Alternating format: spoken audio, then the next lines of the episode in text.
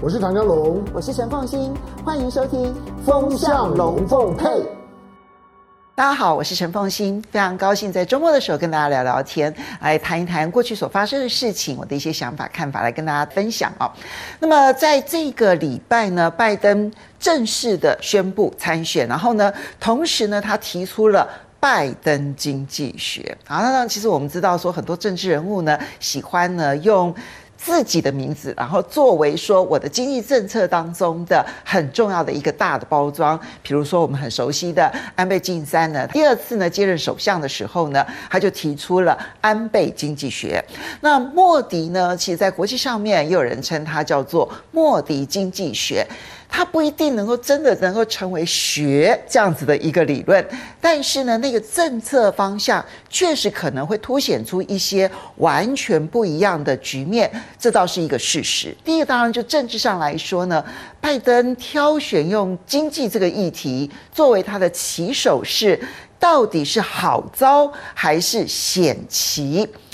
我觉得险棋的几率真的是比较大一点，哈，因为所有的民调啊，就包括了大概在五月的时候呢，华盛顿邮报跟 ABC 啊共同所做的一个民调，或者呢是在此之前的美联社啊，然后跟民间的这个民意机构呢所做的民调，它都显现了一个很具体的一个现象，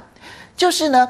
拜登的经济满意度甚至于比他的支持度更低。其他的支持度都不高，大概都在百分之三十五到百分之三十八之间。那么跟可能的挑战者共和党的川普呢，彼此之间呢，常常是互有领先，彼此之间拉锯战的一个情况。其实川普呢，在各种民调当中呢，领先拜登的比例还稍微高一点点，但都在误差范围内，达到两个到三个百分点。好，所以可以说他们是形成一个拉锯战。但在这里面呢，拜登有一个非常明显的弱项，那就是经济。在华盛顿邮报呢跟 ABC 的那个调查当中呢，他特别设计了一个题目，就是你觉得拜登跟川普在他们的总统任内经济的表现状况，谁所做的工作比较好？你要知道，拜登所得到的肯定只有百分之三十六，跟他的民调支持度是相等的，呃，就是百分之三十六。川普的民调虽然那个时候呢只有四成，但是呢，川普在经济表现上面，他的肯定度是高达了百分之五十四，所以你就知道说，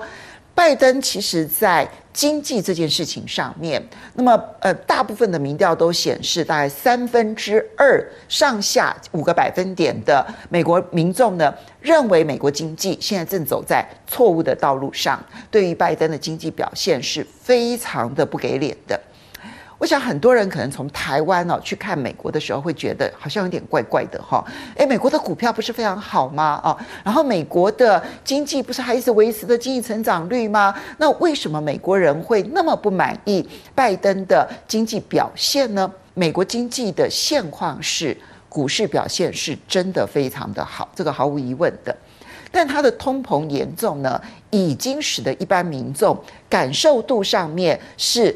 所得永远跟不上物价的上涨。好，这里面其实你从每一个月的就业报告当中呢，所呈现出来的薪资成长的一个状况，然后去对比他们的 CPI 通货膨胀率，还有或者是他们的核心通货膨胀率，你就会发现薪水是有成长，但就是赶不上通膨。他们就感受到说，我的所得正在一点一滴的被通膨吃掉了。所以，为什么拜登呢？他会不断地强调说，打通膨这件事情是他核心中的核心，因为美国民众的感受度就是如此。更重要的是呢，为了要打击通膨，他现在呢就不断不断地要调高利率。其实这是一个就两难局面。他如果不升利息的话呢，他就没有办法让通膨达到一个合理的水位。但是呢，他如果不断地升息，其结果就是我们现在所看到的，在美国的中小企业啊，它当然有一个定义啊，大型企业是一回事，那中小企业的部分呢，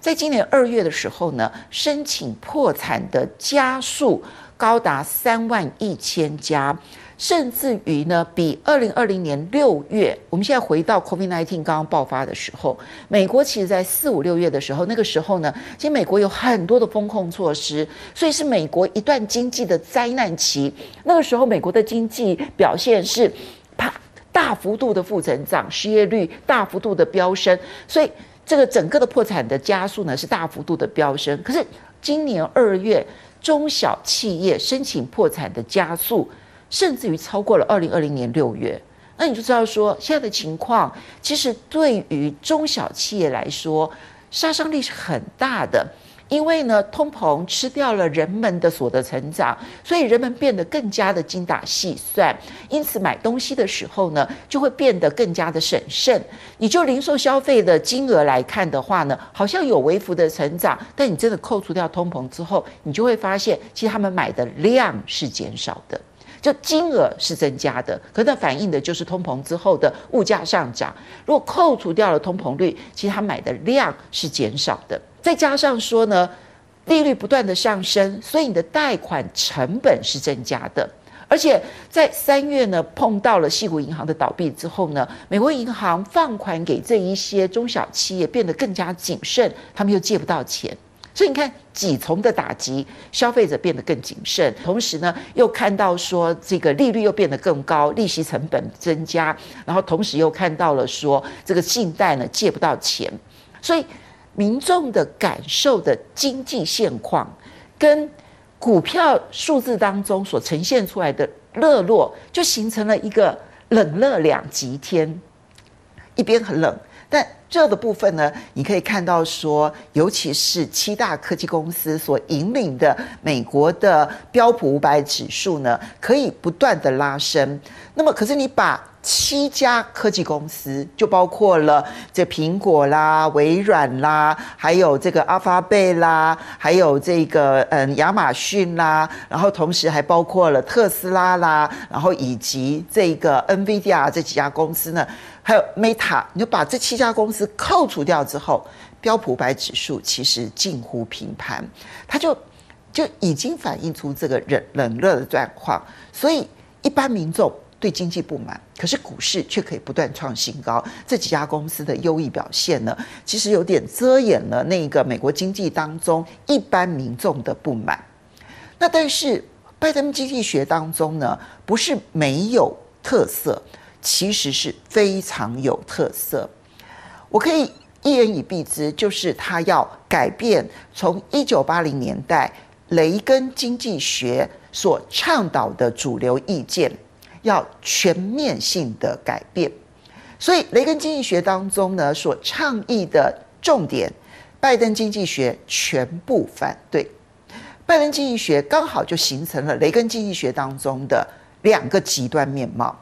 在雷根经济学，我们很熟悉的，在上个世纪大概一九八零年代、一九九零年代，一直到这个这个世纪的前十年呢，全世界所倡议的其实就是全球化、自由化。全面性的开放，然后同时要用低税的方式，然后鼓励大企业这样子去赚钱，然后接着呢，他们发明了这个涓滴效应，就是当有钱人都赚到钱了之后呢，他们慢慢的就会扩大了一些就业的一些是呃支支出啦，然后呢，这一些聘雇更多的劳工，那最终呢，低所得的人也能够获得他的好处，所以呢，从雷根的角度来讲，税率越低越好。而政府呢，只是必要的恶，所以政府必须要越小越好。它就是一个小政府的一个代表。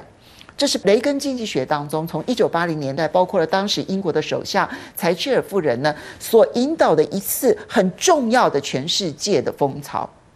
那么现在所提出来的拜登经济学，或者是说可能在他二零二零年竞选的时候呢，他所提出来的经济政策的核心就会完全倒过来，税负有钱的人的税负要提高，然后呢，在产业政策的部分，雷根时期是说政府什么都不要管，放任，但是拜登可以说是什么都要管，所以他要走国家产业政策的这一条路。所以他提出来说啊，你看我们现在呢，不管是在晶片的这件事情上面，或者是说我们对于电动车的补贴啦，来自于新能源的这些补贴啦，这都是属于产业政策所希望引导的一个方向。但，外包装，好，从雷根来讲，他是认为只要你是小政府，那人民到最后呢，其实可以共享其乐。而拜登是说，这样子的放任政策的结果，有钱人变得更有钱，然后穷人变得更穷，那甚至于中产阶级消失。拜登说的有没有道理？其实有一定程度的道理。唯一的问题是，他能够执行到什么样的程度？第二个问题是，现在的美国民众的感受又是如何？我所谓的第一个就是说，他能够执行到什么样的程度？坦白说，在美国的其中选举之前，那拜登其实他同时掌控了国会的参众两院，但是他在加税这件事情上面所做的很有限。那当其中选举选完了之后呢，那么民主党失去了众议院的多数之后呢，他再想加税就变得几乎是不可能的。那么同时在上一次的债务上限当中呢，所达成的共识，不要说加税了，甚至于要削减美国国税局他们内地税局啊，美国国税局相关的预算。那就让美国的内地税局呢，或者我们在台湾，其实我们称之为国税局，要去查逃漏税的能力。所以，其实实际上面在加税这件事情上面，他所做的很有限。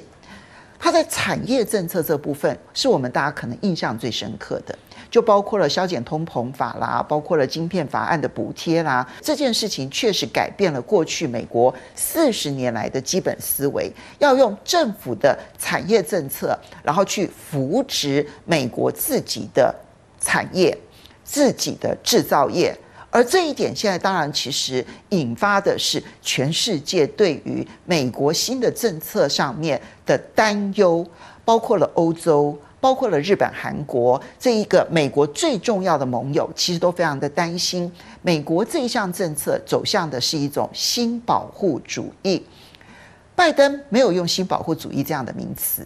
可是其实你去对照拜登所说的话，他的拜登经济学，然后你再去对照苏利文哈他的这个国安顾问呢，之前在布鲁金斯学院呢所发表的新华盛顿共识，其实里面。所有的内容说穿了，它就是一个新保护主义。所以一边要对富人加税，另外一边走的其实是新保护主义。那么去全球化，然后呢，增加对于美国自己内部的补贴保护，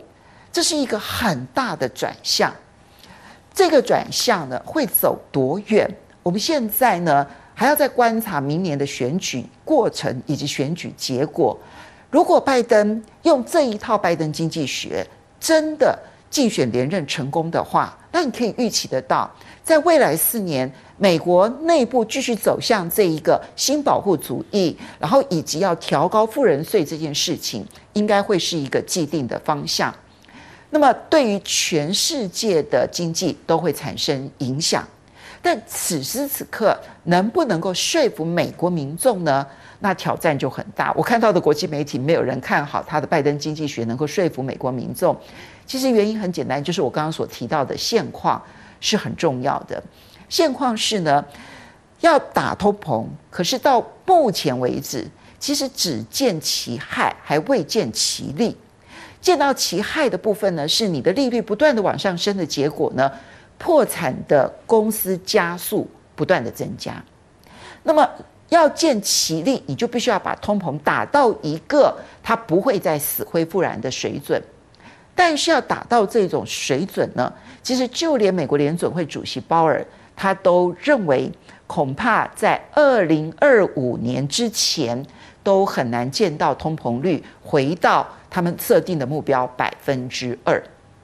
那这样子对美国民众来说，我觉得他们不见得能够真正的去理解说产业政策对于他们的生活产生什么样的影响，新保护主义会如何，然后呢，税负的这个变化会如何，这个牵涉到他们的政治语言斗争。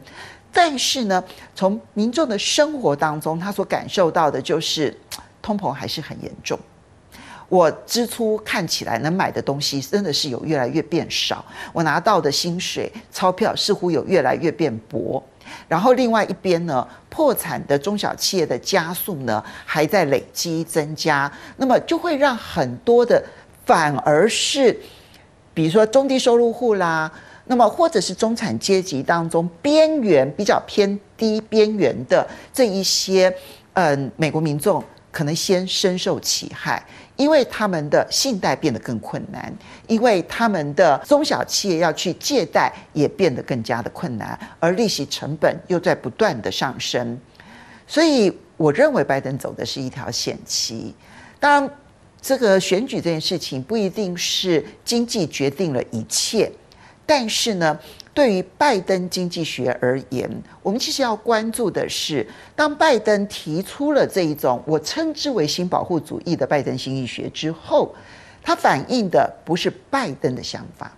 它反映的其实是美国社会当中对于上个世纪放任的这个自由市场的这一个主流经济的一个反扑。